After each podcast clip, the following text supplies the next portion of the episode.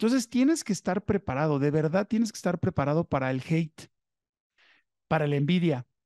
Tienes que realmente estar preparado para los detractores, para la gente que habla mal de ti, para la gente que quiere ser como tú, pero no te lo dice.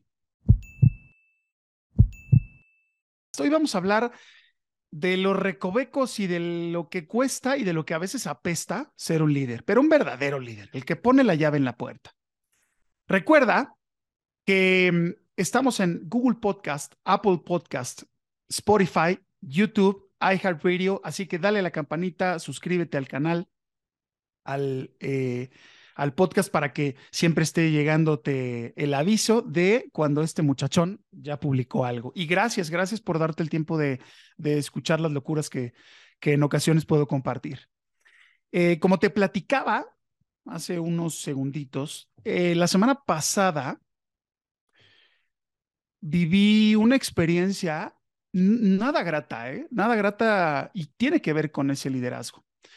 Eh, Así que vamos a entrarle con todo a esa carnita. ¿Qué es el liderazgo? Y vámonos por la parte básica, ¿no? El liderazgo no es el bonachón, el liderazgo no es el, solo ser buena persona y ya, ¿no?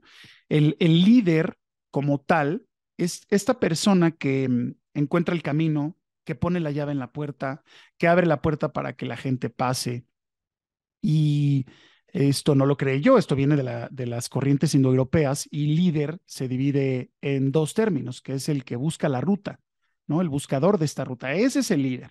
En muchos momentos he estado hablando con líderes y cuando les pregunto qué es ser líder, el reflejo es esta persona que sube la frase motivadora en la mañana o el que llegue y le canta las mañanitas a sus compañeros y que les da el, el pastel este, con servillete que parten con, con esta regla de 30 centímetros. Y la gente piensa que ser el líder es eso. Es este, esta persona que exhorta, que motiva. Y eso no es ser un líder. Porque si la gente dentro de este liderazgo estuviera buscando la frase positiva, el ser tu mejor versión, pues entonces nos iríamos a estos gurús de nueva conciencia que son los motivadores, ¿no? Vibra alto porque la gente se va y, tu trascendencia se queda. Y eso está padre, pero eso no es ser el líder. Lo eres líder de nada, ¿ok? Eres una persona que motiva, que exhorta. Está perfecto. Ya que tenemos claro cuáles son las diferencias, quiero decirte que la, la semana pasada me di cuenta de gente que ya está hablando del autoliderazgo, del autoconocimiento y muy no quiero que tomes este comentario como, ay, ahora este es el precursor del autoliderazgo. No, pero te das cuenta que es gente que te sigue en redes, que, que platicaste de proyectos y, y que de repente ya hasta hablan mal de ti. Y suelo ser una persona conciliadora, suelo ser una persona de entregarme al 100, de poder apoyar, sumar. Y en ese momento sí me dolió. Y en vez de que esto sea como eh, cuento de tristeza y Silvia Pinal y Mujer Casos de la Vida Real, no quiero que nos vayamos por ahí, solo quiero decirte que tú, tú que me estás escuchando, si realmente quieres hacer cosas diferentes, si quieres salir del montón, tienes que prepararte, mi hermano, mi hermana, porque entonces van a venir los haters, los detractores, los envidiosos, y tú tienes que estar enfocado en la meta, en lo que tú quieres en tu proyecto tienes que estar realmente enfocado, porque si te desenfocas en lo que piensa el de junto, en lo que em, la opinión de los demás, te va a llevar el carajo, porque nada más vas a estar enfocado en ver cómo minimizas la opinión de los demás o cómo les dices, sí, yo sí sé hacer las cosas porque he estudiado tantos años. A mí ya me lo preguntaron. Oye, Cristian, ¿y tú qué onda, brother? ¿Cómo hiciste un proceso? ¿Eres psicólogo? No. ¿Eres psiquiatra? No. ¿Y tú cómo hiciste esto? Pues observando el comportamiento, estudiando muchísimas otras cosas. Entonces tienes que estar preparado, de verdad tienes que estar preparado para el hate, para la envidia. Tienes que realmente estar preparado para los detractores, para la gente que habla mal de ti, para la gente que quiere ser como tú, pero no te lo dice. Y tampoco es que muchas personas quieran ser como yo, ¿no? Y cada quien debe buscar eh, quién es ¿no? Y, esto lo sabes cuando ya identificas cuál es tu temperamento, carácter y personalidad, que después vamos a ir hablando de, estos tres conceptos y estos tres términos que nos llevan al autoconocimiento, o sea, hace a tomar mejores decisiones, ¿no? Dejar de estar viendo al de enfrente. ¿Qué pasa? ¿Por qué quise hablar en este capítulo de el liderazgo, del autoliderazgo, pero desde la parte oscura, ¿no? Del lado oscuro de este liderazgo, de, de porque se siente feo, neta se siente feo. Eh, pero tienes que sacar la fuerza, las agallas, los pantalones, por no decir de otra manera, de, de, de ti mismo y del enfoque que tienes. ¿Por qué? ¿Por qué si realmente quieres hacer cosas diferentes? ¿Por qué lo digo de esa manera? Porque cuando tú haces lo mismo que el de enfrente, te vuelves un competidor más, pero al final están compitiendo entre esos dos por ver quién tiene más trabajo. Pero cuando tú creas algo, cuando tú realmente generas este liderazgo, ojo, hablando desde el concepto que les decía hace unos minutos, ¿no? Desde el concepto del, que busca la ruta. Eh, cuando tú creas algo, en ese momento saltan el de ¿y tú por qué? ¿Y de dónde lo sacaste? Este, ¿Y para qué? Tenemos este muchachón de los, de los sacos llamativos y la barba muy larga, eh, que de repente empezó a generar una comunidad tan grande. Yo nunca he tomado ningún entrenamiento ni nada con él. A mí, a mí me parece que meterte de un, dentro, eh, y, y por qué digo meterte dentro, es porque estás dentro de un personaje y al estar dentro de un personaje ya estás inmerso en vender algo que no eres. Sí, por eso es meterte dentro. Entonces, cuando yo veo este, personaje, porque por lo menos los otros motivadores se nota que sí es su, vida o su, su, así son en la vida real, pues entonces este tipo empezó a generar una comunidad, una comunidad de muchas personas que tomaron entrenamientos, capacitaciones, su guía, este, y me acuerdo un día que, vino a Puebla, que se hizo un evento con una sala, una, una producción increíble, que a mí lo único que me pareció sorprendente es toda la producción que hizo, eh, porque claro que hubo mucha gente que dijo, ah, no, pues si este brother le invierte tanto dinero a esto, pues es que tiene el dinero, entonces le va bien, y si le va bien es bueno, ¿no? Y no, no siempre es así. Pero fíjense cómo él sí es líder. Sí, sí, sí, van a decir, Cristian, ¿que estás loco o? No, no, no, no es que esté loco. Hitler también era un líder. Entonces, este líder al final empezó a crear una comunidad. ¿Es efectivo? No lo sé. ¿Es bueno? No lo sé. A mí me gusta, no. No me gusta ver a alguien que está este, con un personaje, ¿no? Entonces, al final sí creó este liderazgo. ¿Qué estudió? Ni idea. ¿Es empresario? No. Pero tuvo mucha gente que lo siguió y creó una comunidad. Y de verdad se convirtió en un líder.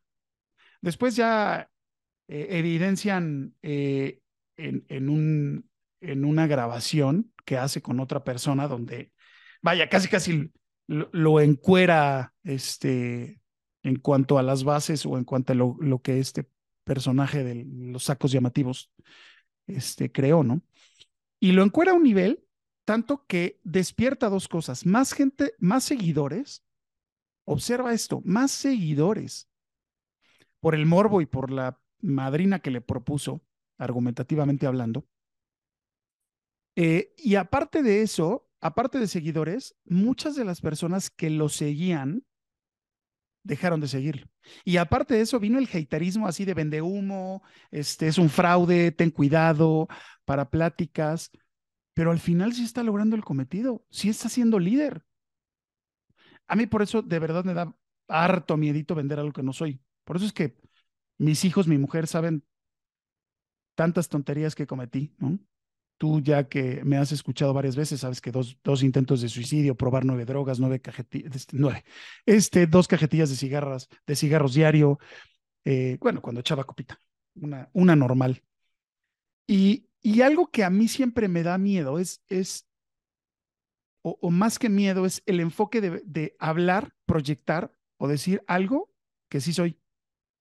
Y en este proceso natural y en esta, eh, en la naturalidad de decir, no, pues yo soy un ser humano que levanto la mano y digo, aquí, aquí soy bueno y aquí no soy tan bueno. Y ahí creo que radica el tema de ser un buen líder. No es tratar de, mostrarte de la mejor manera, ¿no? Este, el licenciado Urquidi que llega a su oficina y es el dueño, pero se anda agarrando a la secretaria y, llega a la sala de juntas diciendo que, oh, es que el fin de semana estuve con mi familia, este, ¿Y cómo, güey? Si todo el mundo sabe que te andas agarrando a la secretaria o la secretaria te anda agarrando, ¿no?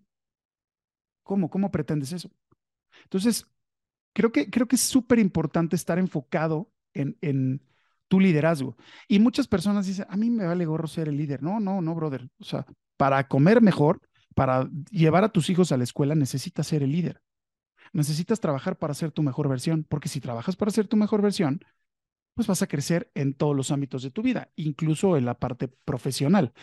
Pero ¿cuánto tiempo nos va a durar si somos incongruentes, si vendemos algo que no somos, si tratamos de ser el motivador gurú de nueva conciencia, pero en nuestra casa eh, laceramos a, a, las emociones de nuestros hijos, etcétera.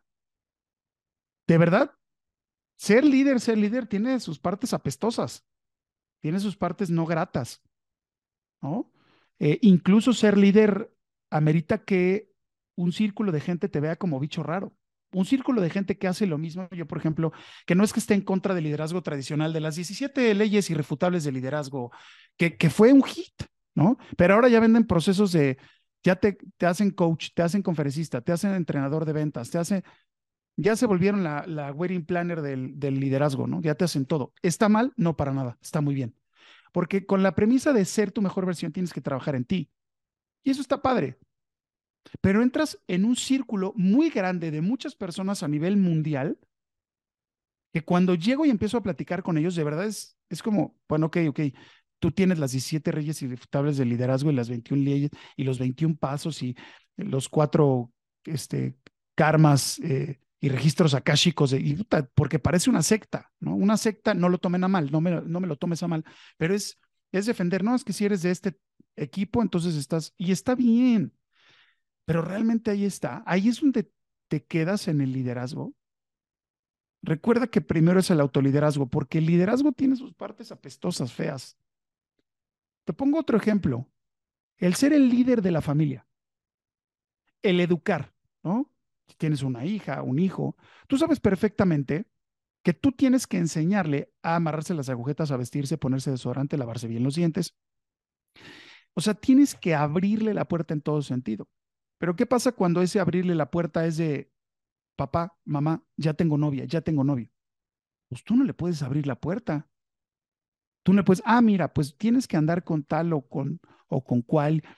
Entonces, hasta cierto punto, también el liderazgo en casa apesta de repente. Cuando tú estás presente con tus hijos y les dices por dónde tendrían que hacer las cosas, claro, con la, mejor de las finalidades, y de repente ya cometió un error y ya fumó y ya hizo algo que tú no le enseñaste, y entonces tratas de decirle, oye, brother, ¿por qué si eso no te lo enseñé? Porque no siempre puedes ser el líder de todos, ni de tus propios hijos. Entonces, el liderazgo tampoco tiene que ser eh, de tratar de vender la mejor versión en el sentido de todo el tiempo soy perfecto, ¿no? En redes sociales. No, también la riego. También hablé mal en algún momento, se me fue una coma, eh, pero cuando eres líder, una coma sirve para que te coman. Entonces tienes que estar preparado en el liderazgo de la empresa, de tu vida, de, de, de los hijos a entender que no todo mundo te va a contratar a ti, a entender que tu liderazgo no le encaja a todos. Y entonces, ese es el verdadero reto del liderazgo. Y ahí es donde está, donde te vas a topar con pared, hija, hijo, donde te vas a poner un madrazo y vas a decir, madres, ¿por qué no soy del montón? ¿Por qué no, no mejor me hubiera ido por el camino donde se va la mayoría?